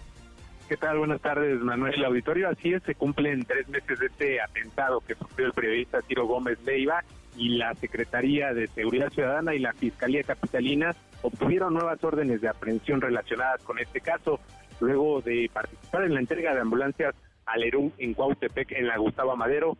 El titular de la Secretaría de Seguridad Ciudadana, Omar García Harfuch, dijo que estas nuevas órdenes de captura a estos 12 detenidos que son considerados como autores materiales del ataque al comunicador. Vamos a escuchar. Lo que tenemos nuevo, que lo vamos a anunciar próximamente con la Fiscalía, son otras órdenes de aprehensión para otras personas. Nosotros, como, como lo comentamos y como ustedes lo hicieron dar a conocer, lo permitieron dar a conocer, tuvimos 12 operaciones eh, al mismo tiempo, donde tenemos 12 personas detenidas que son todos los autores materiales. La Fiscalía General de Justicia, junto con la Secretaría, ya obtuvimos otras órdenes de aprehensión y pronto lo vamos a, lo vamos a mencionar. El jefe de la Policía Capitalina dijo que una vez que se concreten estas nuevas órdenes de aprehensión se podrá conocer el móvil del atentado del periodista Ciro Gómez Leiva. Así lo dijo, vamos a escucharlo. Ya una vez que tengamos otros detenidos de las órdenes de aprehensión que se obtuvieron, podremos dar a, conocer los detalles y móvil de, de lo que sucedió. Manuel Auditorio, la información que le tengo. Gracias, muchas gracias Adrián. Buenas tardes. Muy buenas tardes. Oiga, y México viene, ahí la lleva en el Clásico Mundial de Béisbol y el presidente, de hecho, abrió la mañanera con el asunto, andaba contento, estaba de buenas. De eso más platicamos con Nicolás Romay. Deportes con Nicolás Romay en MBS Noticias. Querido Nico, qué gusto, qué gusto saludarte, ¿cómo te va? Muy bien, Manuel, encantado de saludarte, a ti y a toda la gente. Tres por uno gana México, ¿eh? En el tercer inning 3-1 está ganando la selección mexicana a Canadá, que no es un rival para nada sencillo. Todo esto en el partido del Grupo C del Clásico Mundial de Béisbol 2023. Importantísimo para México, que ayer sufrió, pero le ganó a Gran Bretaña. Ojalá que se puedan seguir cosechando esos triunfos y esas alegrías. Pues sí, ya le ganó también a Estados Unidos. A ver, vamos a escuchar esta mañana. Sí abrió la mañanera el presidente López Obrador, que tú sabes, Nico, es, es beisbolero. A ver, así empezó la conferencia hoy en Palacio Nacional. Me desvelé porque, ¿qué creen? Volvió a ganar México. 2 a 1 a Inglaterra. Felicidades a nuestros representantes en el Clásico Mundial de Béisbol. Felicidades a todos los integrantes del equipo mexicano. Se ganó ayer y hoy a las 12 del día contra Canadá. Y eh, pues yo voy a México, eso está muy claro. Ah, contento, estaba contento el presidente a mediodía contra Canadá y ya nos actualizas el, marcador, Nico. Se desveló el se desveló el presidente, se desveló. es prioritario el béisbol para él importante lo que está haciendo México, la verdad, en el Clásico Mundial de Béisbol. Ojalá que sigan los buenos resultados. Han conseguido victorias que ilusionan y que emocionan. No era la primera vez que se le ganaba a Estados Unidos, ¿eh? pero había que mantener la constancia para poder aspirar a avanzar a la siguiente ronda. Sin duda, sin duda. Bueno, bien México entonces en el béis. Muy bien, muy bien México. Seguiremos informando, por supuesto. UEFA Champions League. Real Madrid y Liverpool 0 por 0 después de 20 minutos. La ventaja la tiene el Real Madrid 5 por 2 en el marcador global. Y el Napoli y Frankfurt 0 por 0. La ventaja la tiene el Napoli del Chucky Lozano 2 por 0. Así, el fútbol. Hay fútbol todos los días, Nico. Como debe ser, Manuel. Qué bueno, me da gusto. Es que tú ayer estabas enojado porque va a haber muchos partidos en el Mundial y va a durar más el Mundial. Eres el único al que no, le gusta que haya más fútbol y que dure más el Mundial. Al contrario, Manuel, yo estaba feliz. Tú eras que estaba enojado, que como Infantino se atrevía, que no, iba a poner tantos partidos. Por mí está muy bien, qué bueno, que vaya medio mundo al mundial. Que vayan todos al, al mundial. Oye, el que está feliz y con razón es Jesse Cervantes, ¿eh? Dio la vuelta el Atlas, tenía que ganar 4-0 y ganó 4-0 al Olimpia de Tegucigalpa, todo esto en la Conca Champions, y así el Atlas avanza a la siguiente ronda. Resultadazo porque no era para nada fácil, sí, ¿eh? Sí, sí, sí. Tú no creías en el Atlas, no le tenías fe al Atlas y mira. Lo veía muy complicado. Lo veía muy complicado, pero qué bueno, porque los equipos mexicanos necesitan ser protagonistas en la, en la Conca Champions. Pues no podemos dejar que, los equipos mexicanos dejen de, pues de estar en las finales, ¿no? Por lo menos mínimo semifinal, Manuel. Mínimo, mínimo, sí. Ojalá que le vaya bien a todos en esta en esta Conca Champions que tanto te gusta. Que tanto, pues aquí nos tocó vivir, Manuel, es nuestra tierra. Vivir, pues sí. Pues sí, Nico, en un ratito más los escuchamos. Estamos listos, Manuel, 3 de la tarde, Claro Sports por MBS Radio, con la Champions League en directo, con lo que está pasando en el Clásico Mundial de Béisbol. A uno de muchos temas. Abrazo grande, Nico. Abrazo, Manuel. Nicolás Romay con los deportes pausantes, una vuelta por el mundo de la mano de mi tocayo Manuel Marín y volvemos, hay más. Internacional. Un nuevo incidente aéreo, el segundo en menos de 48 horas, provocó un nuevo desencuentro entre Rusia y la OTAN. Aviones de la Fuerza Aérea Británica y Alemana interceptaron a un avión ruso que se acercaba al espacio aéreo de Estonia. Antes de hacerlo, fue escoltado de regreso a Rusia. Apenas ayer dos jets estadounidenses provocaron la caída de un dron ruso en el Mar Negro. Es la voz del jefe del Estado Mayor de la Fuerza Aérea de Estonia. Se ha producido un cierto cambio en la naturaleza del tráfico cerca de nuestra frontera. En primer lugar, ha disminuido la actividad de los aviones de combate en las inmediaciones de nuestras fronteras, ya que la mayoría de ellos están probablemente activos en la guerra de Ucrania. El dictador sirio Bashar al-Assad realizó una visita a Moscú, donde se reunirá con el presidente Vladimir Putin.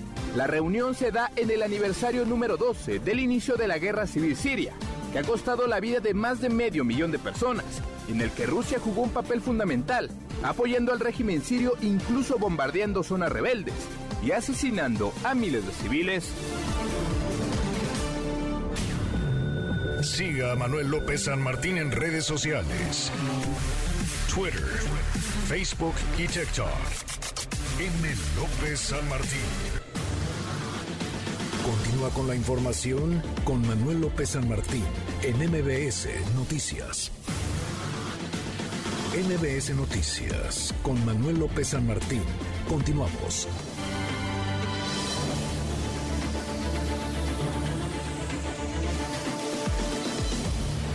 Seguimos la hora con 27, casi llegamos a la media. El canciller Marcelo Ebrard ha posteado hace unos minutos en su cuenta de Twitter.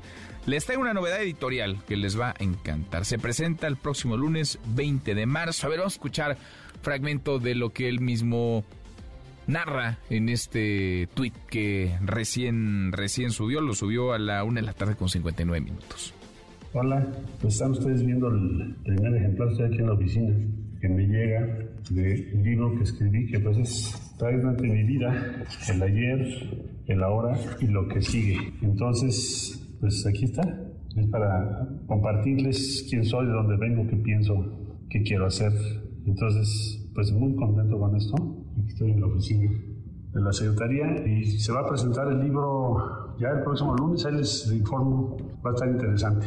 Muchas gracias. El lunes se presenta entonces libro de Marcelo Ebrard y vendrán otros seguramente de otras personas de cara al 2024. Es básicamente sí su historia, pero ¿por qué quiere ser presidente? ¿Qué propone que está poniendo sobre la mesa? Oiga, va saliendo esta, han condenado a Tomás Yarrington, exgobernador de Tamaulipas, a nueve años de cárcel.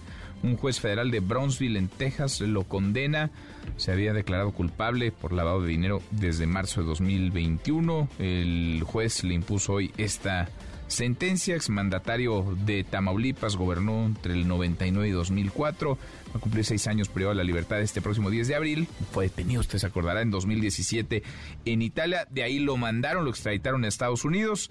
El gobierno italiano rechazó enviarlo a México por las malas condiciones de las cárceles mexicanas. Lo condenan a nueve años, lleva seis ya, le faltarán tres. Y listo, a la calle.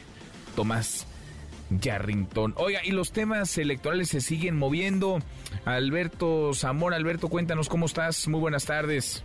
Hola, ¿qué tal Manuel? Muy buenas tardes. Así es, pues ya la sala superior del Tribunal Electoral declara infundados los horarios que presentó la consejera del INE, Carla Humphrey, luego de que el Comité Técnico de Evaluación determinó que no puede ser considerada para participar en el proceso de designación de la presidencia del Instituto Nacional Electoral.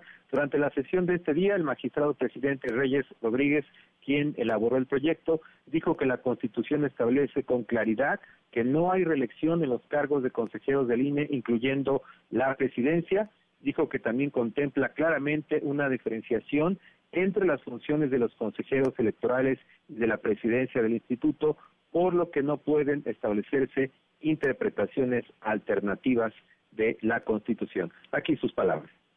Pero también podría entonces esa interpretación eh, sugerir que quien actualmente es consejero presidente podría participar en una convocatoria para ser consejero electoral, ¿no? extendiendo su periodo pues otros nueve años, es decir, en total 18 años y entonces nos veríamos ante este plazo que parece fatal, que establecido en la Constitución de que la el consejero presidente y los consejeros electorales durarán en su encargo nueve años.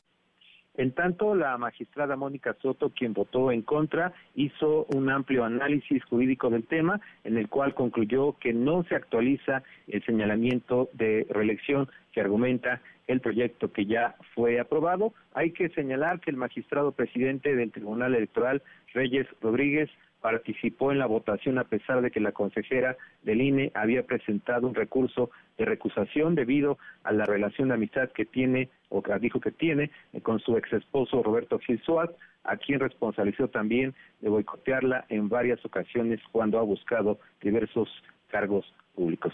Manuel, el reporte. Gracias, muchas gracias Alberto. Gracias, buenas tardes. Muy buenas tardes. Platicamos hace unos días con Carla Humphrey, consejera electoral. Ella insistía en que sí puede ser, en que sí debería ser considerada para ocupar la presidencia del Instituto Nacional Electoral, pero no, el tribunal piensa otra cosa, el tribunal le niega esta posibilidad, declara infundados los agravios que ha presentado y no, no puede ser considerada como participante en el proceso para la designación de la presidencia del Consejo General del INE. hemos platicado a lo largo de estos días con quienes van avanzando en este atropellado y a destiempo, pero ahí va más o menos tropezadón, pero avanzando el proceso para elegir a cuatro nuevos consejeros electorales, porque habrá cuatro vacantes a partir de abril próximo. Hay quienes señalan sospechas o presentan dudas sobre particularmente el examen que se les realizó a los aspirantes que acreditaron con documentos el poder estar en esa etapa del procedimiento y quienes sospechan porque arriba bien posicionados, mejor evaluados que otros, están cercanos a la 4T, cercanos al gobierno del presidente López Obrador. Le agradezco estos minutos. Armando Hernández, aspirante a consejero del INE, Armando que ha sido eh, funcionario electoral y que tiene experiencia en estos, en estos temas. Qué gusto en saludarte. ¿Cómo estás, Armando? Buenas tardes. Hola, muy bien, gracias Martín, buenas tardes, un gusto saludarte. Gracias, muchas gracias, muy buenas tardes, Manuel López San Martín de este lado, Armando. A ver, eh, ¿tú cómo lo viste? ¿Cómo, ¿Cómo fue ese examen? ¿Cuál es tu experiencia, digamos, como aspirante en ese momento particular que, insisto, ha levantado dudas, sospechas en algunos? A mí me pareció que el examen estaba muy bien elaborado, tenía preguntas técnicas, pero también teóricas, y me parece que fue un ejercicio muy interesante, la verdad. ¿Te pareció que estaba bien? No había, digamos, preguntas engañosas o tramposas, como algunos han dicho. ¿Cómo te fue a ti en la evaluación? Creo que había, por lo menos desde mi punto de vista, tres preguntas que pudiera estar en duda la respuesta. Sin embargo, yo creo que eso es parte normal de un ejercicio de un examen. Quienes somos académicos, quienes hemos aplicado exámenes, sabemos que hay un margen mínimo de error. Yo creo que de las 80 preguntas, de los 80 reactivos formulados, a lo mejor unos tres podrían tener algún margen de duda sin embargo me parece que es un examen bien hecho desde el punto de vista técnico y académico y creo que fue un ejercicio muy interesante. Después estuve platicando con algunos eh, eh, especialistas también que participaron en el examen y hubo una reacción, me parece que ah, eh, favorable al, al ejercicio. Bueno, ahora, ¿Cómo has visto el proceso? ¿Cómo ha sido el proceso? Que arrancó a destiempo, más o menos ahí se reencausó. Está el tiempo encima porque este mes de marzo debe definirse a los nuevos consejeros electorales, cuatro consejeros electorales. Yo creo que el proceso está bien elaborado y está bien llevado. Yo participé también en el proceso en 2020 y me parece que se están siguiendo las mismas etapas de una manera técnica, se está valorando el perfil de los candidatos, de los aspirantes, y yo confío eh, de verdad en que el proceso se está llevando a cabo de manera adecuada, como se hizo en el año 2020, y son dos comités de evaluación distintos, el actual y el de aquella época, y me parece que todo está transcurriendo con normalidad y tranquilidad. Bueno, eh, ¿qué tanta confianza tienes tú en el comité evaluador? A final de cuentas, ese comité es el que va a estar tomando las decisiones con base en los resultados, con base en el examen, con base en los perfiles, las trayectorias. ¿Qué tanta confianza tienes en ese comité, hermano? Yo confío en el trabajo que está haciendo el comité. Me parece que las personas que lo integran están haciendo un buen trabajo, su mejor esfuerzo y están llegando. Eh, hay una etapa que es muy técnica, la valoración de perfiles, es lo que estamos en este momento, y quizá ya después hay una etapa política, la integración de las quintetas y los apoyos que se tengan o los votos que se tengan después, eh, una vez integradas las quintetas pero en este momento la etapa es muy técnica, tiene que ver con la valoración de perfiles y creo que estamos en eso y creo que está transcurriendo con normalidad el proceso. Bueno, entonces eh, voto de confianza para el comité evaluador, voto de confianza para este eh, proceso. No va a ser fácil para quien llegue al Consejo General del INE arribar en este momento, ¿no? Armando de tanta convulsión entre el plan B de reforma electoral, los señalamientos que ha habido entre el gobierno del presidente López Obrador y el INE, las elecciones presidenciales que estarán a la vuelta de la esquina no va a ser fácil, no es fácil el momento. No es un momento fácil, es un momento histórico, es un reto muy importante aplicar normas nuevas a un proceso electoral como será el 2024 trascendente, sumamente trascendente, histórico. Creo que es eh, un reto muy importante y seguramente eh, quienes lleguen o quienes lleguemos esperando que así sea, este, habrá un reto muy importante que asumir por, por delante. Bueno, pues seguimos platicando en el camino, en el camino que falta por recorrer en este proceso para elegir a cuatro consejeros electorales. Gracias, Armando.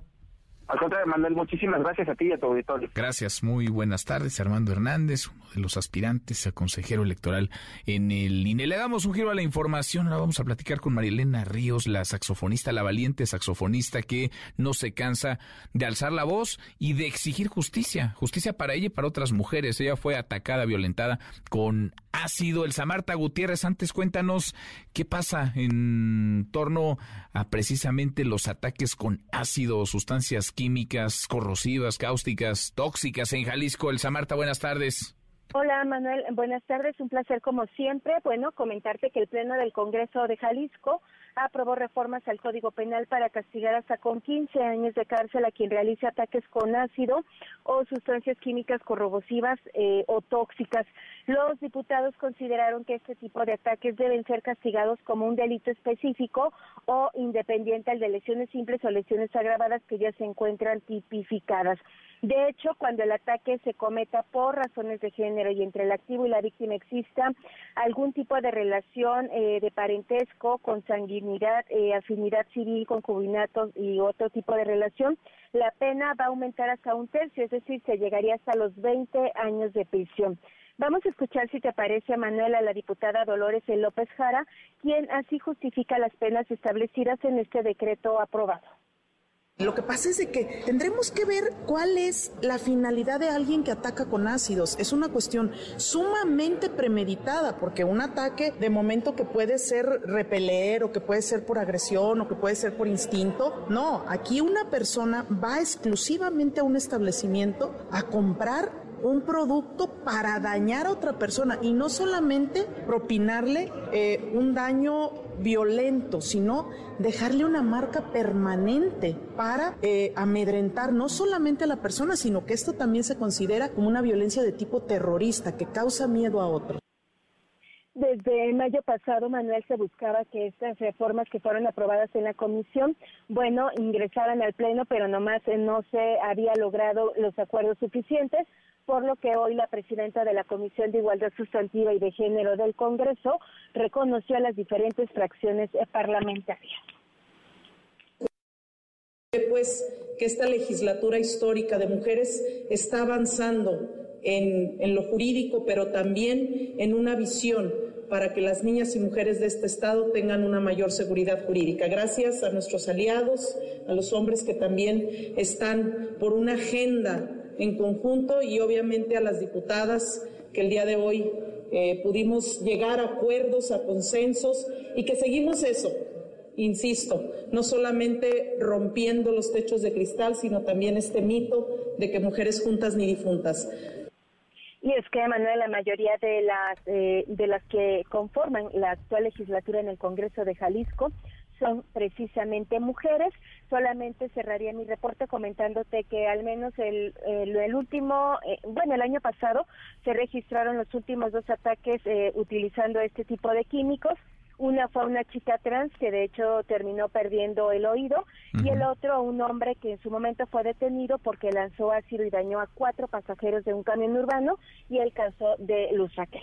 Mm, bueno, pues ahí queda entonces esta legislación y así se van contagiando cada vez más entidades para cuidar, para proteger a las mujeres. Gracias, muchas gracias, Elsa Marta. Al pendiente, un abrazo. Otra vuelta, muy buenas tardes. No se entendería esta lucha sin María Elena Ríos y su valentía, la saxofonista que ha denunciado, que ha señalado, que ha alzado la voz para no solamente identificar a su agresor, sino para que la persona que quiso lastimarle, el autor intelectual de su agresión, el exdiputado local del PRI, Juan Vera Carrizal, se quede tras las rejas, se quede donde tiene que estar, en la cárcel. María Elena, qué gusto escucharte, María Elena Ríos, muy buenas tardes. Hola, ¿qué tal? Muy buenas tardes. Muchísimas gracias por el espacio y un saludo a tu audiencia. Gracias por platicar con nosotros. Eh, María Elena, no ha sido, vaya, y que lo sabes tú, no ha sido fácil la búsqueda de justicia y te has topado con muchas resistencias, incluidas las del Poder Judicial, las de el poder que tendría que hacer, si se puede llamar así en tu caso, justicia. Fíjense que eh, justo ahorita tiene aproximadamente 10 minutos que salí de otra audiencia que inició desde las 10 de la mañana, en donde uno de los autores ahora materiales, Rubén Loaiza Chávez, pues pretendía salir también de prisión, alegando que lo torturaron y por supuesto metiendo una sarta de mentiras y pruebas eh, evidentemente fabricadas y mal hechas. Afortunadamente eh, fue la quinta sala del Poder Judicial encabezada por el, magistrado León eh, Arturo Lázaro León de la Vega, eh, en donde, fíjate qué curioso, pocas veces me encuentro con magistrados así en donde dan, al terminar la, la, audiencia, dan un punto de vista eh, de desacuerdo, inclusive antes de empezar la audiencia manifestaron ellos no están de acuerdo en la manera en cómo me sigue revictimizando un juez federal de nombre Ponciano Velasco Velasco, quien es el que permite todos estos amparos a todos los agresores. Fíjense, muy raro los jueces que dijeron que de manera unánime no están de acuerdo, sin embargo, iban a llevar a cabo la, audiencia porque pues es su obligación, pero que ellos ya no ven necesario, que es evidente el delito. Pues no, la verdad es muy complicado. Eh, yo no puedo generalizar al poder este, eh, judicial porque hay personas muy valiosas que actúan con perspectiva, con legalidad, con ética, pero hay personas que definitivamente no, como el juez de control del distrito Oaxaca, que la semana pasada ya lo recusé, quien, bueno, eh, evidentemente tenía eh, una parcialidad con mi agresor, ¿no? Ya no, ya va a desconocer del, del proceso, inclusive hace rato, aproximadamente hace dos horas, me notificaron eh, que, que la causa penal ya la va a llevar una jueza, esperemos y vamos a darle el voto de confianza que lleve a cabalidad lo que tiene que llevar. Y por supuesto seguir denunciando a este juez eh, de federal, este juez de distrito en donde por cierto la Suprema Corte de Justicia sí tiene injerencia porque es un juez federal y que la verdad ustedes eh, han dado fe las veces en que yo pido justicia, pido que me ayuden, exhibo todo lo que hacen y la Suprema Corte de Justicia ha callado. Y la verdad para mí es muy lamentable que ahora que lo preside una mujer no hagan caso, no hagan caso de todo lo que hace este juez. Ayer se ganó una batalla, Juan Antonio Vera Carrizal, mi agresor intelectual, no va a salir y va a llevar su proceso en la cárcel, su hijo sigue libre, Hoy otro de los eh, agresores quiso salir, son cinco, ya mataron a uno, lo mataron, porque que le dé un paro, porque primero dicen que tiene diabetes, luego que tiene leucemia y luego que tenía sida, no es creíble, y que me den una hoja mal hecha de la necropsia, claro que no es creíble. Y esto fue desde que la hija de Juan Antonio Vera Carrizal le llevaba comida a este señor. ¿Por qué? Porque tenía el relato más amplio sobre cómo pasaron los hechos, evidentemente a Juan Antonio Vera Carrizal le convenía que se muriera, ¿no? Entonces, son muchas cosas, son batallas que se van ganando, eh, pero no la guerra, porque esta es una guerra declarada en contra de una mujer, ¿no? Pero yo, eh, yo quiero agradecerles su acompañamiento, quiero agradecerles que me crean, porque la verdad esto me ha puesto siempre de pie cada mañana y me da fuerzas para seguir adelante porque no es mi caso solamente, es el caso de muchas mujeres que, que ahora que estamos presentando la, la iniciativa de ley en el Congreso de la Ciudad de México han salido más. Sí. Y eso da terror. Pero también da terror, ahorita que estaba escuchando, da terror por parte del Poder Legislativo que no importa que sean mujeres, y siguen tomando decisiones a partir del privilegio, no saben ni explicar qué es una lesión, se asombran y dicen con mucha admiración que compran y que cómo compran el líquido. Ajá, pero en qué momento llamaron a las víctimas para que les podamos contar cómo son los procesos realmente para que entiendan, porque una legisladora así tenga el buen corazón nunca va a entender qué significa un ataque con ácido que evidentemente es un feminicidio y que no lo están tocando como feminicidio muchas legislaciones porque lo siguen considerando una lesión. Y así pongan 40, 50 años de prisión mientras no sea un delito grave, tiene beneficios el agresor de salir de la cárcel. y ese problema he tenido yo en donde constantemente lo quieren reclasificar. Así que yo hago un llamado a las legisladoras del estado que sea, inclusive de la federación, que se sienten a platicar con las víctimas, caray, no puede ser posible, es una burla que sigan tomando decisiones a partir de su privilegio, porque, como les decía, podrán tener el mejor corazón, pero necesitan quemarla para que entiendan cómo se vive de este lado. Y mientras ustedes no se sienten a platicar con nosotras, sus iniciativas no sirven porque son iniciativas con muchas lagunas y muchos huecos que nos perjudican a lo largo del proceso. Digo no, pero en realidad a mí ya no me perjudica ni me beneficia, pero sí a muchas mujeres que desafortunadamente son víctimas no solamente de sustancias como, como el ácido, sino todas las sustancias químicas que tienen la capacidad de quemar el cuerpo de una, una mujer, porque esto representa el borrado de la mujer, son feminicidios y sobrevivir a ello es el problema porque nos enfrentamos a leyes que no nos respaldan, a leyes que el Poder Judicial se encargan de convertirlas en muertas,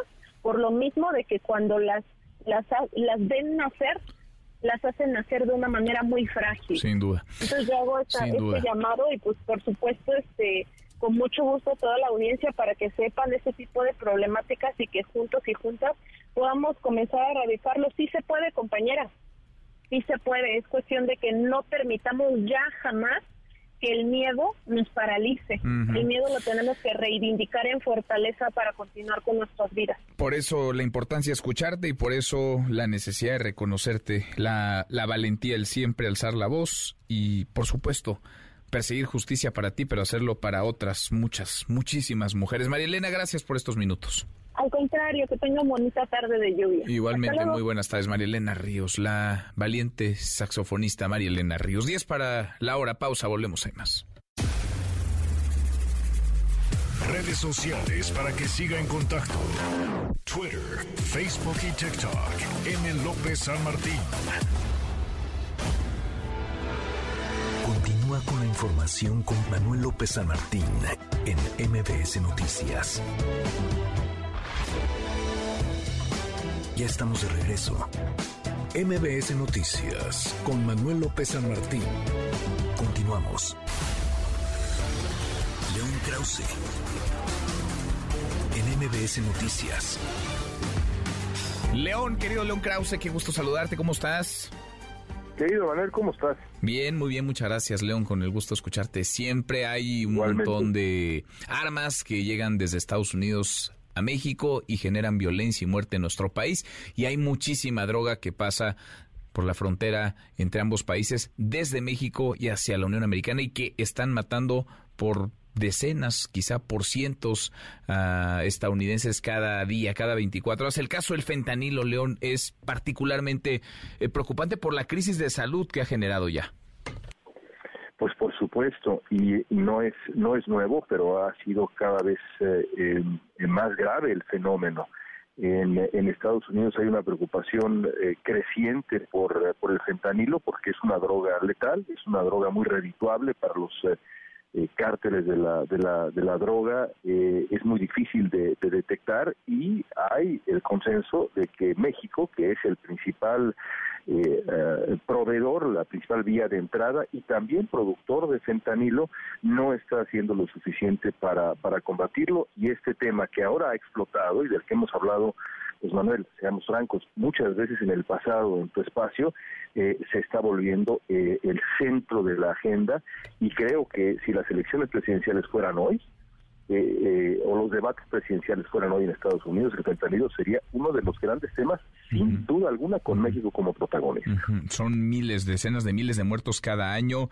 Eh, veía yo las cifras que rondan entre las 200 y las 300 muertes cada 24 horas. ¿Cómo hacer para contener, León, esto? Porque, vaya, de pronto, desde alguna franja de la política norteamericana, se trata de responsabilizar a México, cuando, por supuesto, hay responsabilidad de este lado de la frontera, pero también la hay en Estados Unidos, como también hay tráfico de drogas ilegales, como también hay, hay corrupción y hay corruptos, León. Sí, y hay hipocresía, por supuesto, en, el lado estadounidense, porque si la preocupación es eh, la, la, consolidación de estas organizaciones criminales eh, eh, en México, como yo, yo diría que ahora está de moda hablar sobre si se les debe denominar organizaciones terroristas, Manuel, yo diría que se queda corto, el, el, se queda corta la etiqueta. Son mucho más que organizaciones terroristas. En su máxima expresión, los cárteles de la droga son casi estados paralelos y son estados paralelos con ejércitos nutridos por Estados Unidos y eh, cuentas de banco eh, nutridas también por el consumo, por el consumo estadounidense. Debería ser una, un problema pan regional eh, de soluciones pan regionales el, el, el, desafío aquí está en encontrar esas coincidencias y en este momento la realidad es que esas coincidencias se están escapando, por lo menos en la discusión bilateral. Sin duda, sin duda. Y hay mucho ruido, ¿no? ¿Qué tan lucrativo está haciendo allá en, en los Estados Unidos, León, eh, meterse con México? Para estos eh, congresistas, tú que traes el pulso de lo que sucede allá, para estos eh, legisladores republicanos, sobre todo, que han puesto esta intentona de que las Fuerzas Armadas, el ejército norteamericano pueda venir a enfrentar a los cárteles de la droga en México. ¿Qué, tanto rédito les genera? Bueno, eh, el asunto es que yo, me resisto por ahora a esa lectura porque eh, la verdad es que la, la última elección ocurrió hace apenas tres meses. Faltan 11 meses para el principio de las primarias de los partidos como la elección presidencial, es decir, no estamos estrictamente en tiempos electorales en Estados Unidos, siempre son tiempos políticos, pero no estamos en tiempos electorales y por eso me parece que habría que resistirse a la lectura de esto se está haciendo para buscar eh, raja política, rédito electoral. Yo creo que en este momento lo que estamos viendo, aunque por supuesto estamos hablando de políticos que, que siempre están en busca de la siguiente elección, lo que estamos viendo es auténtica preocupación, auténtica alarma, porque estamos ante una epidemia en Estados Unidos con los opioides sintéticos y en México con los opioides sintéticos, lo mismo, pero eh, eh, desde el punto de vista de la producción, la distribución y crecientemente el consumo, Manuel, porque eso no hay que dejarlo de lado también, por desgracia, en México ya. Totalmente, León. Abrazo grande, gracias como siempre. Otro para ti muy grande, gracias. Es León Krause. Ya mero nos vamos, revisamos lo último de la información en tiempo real. El Universal. Juez deja sin efecto amparo de Caro Quintero contra desaparición e incomunicación. El Heraldo de México. Écheme la mano, jefe. El sujeto, eso dijo el sujeto que intentó violar a una joven en la marcha 1, en la mancha 1, suplicó a los policías que lo liberaran. Exfuncionario de Segalmex se ampara para evitar ser detenido.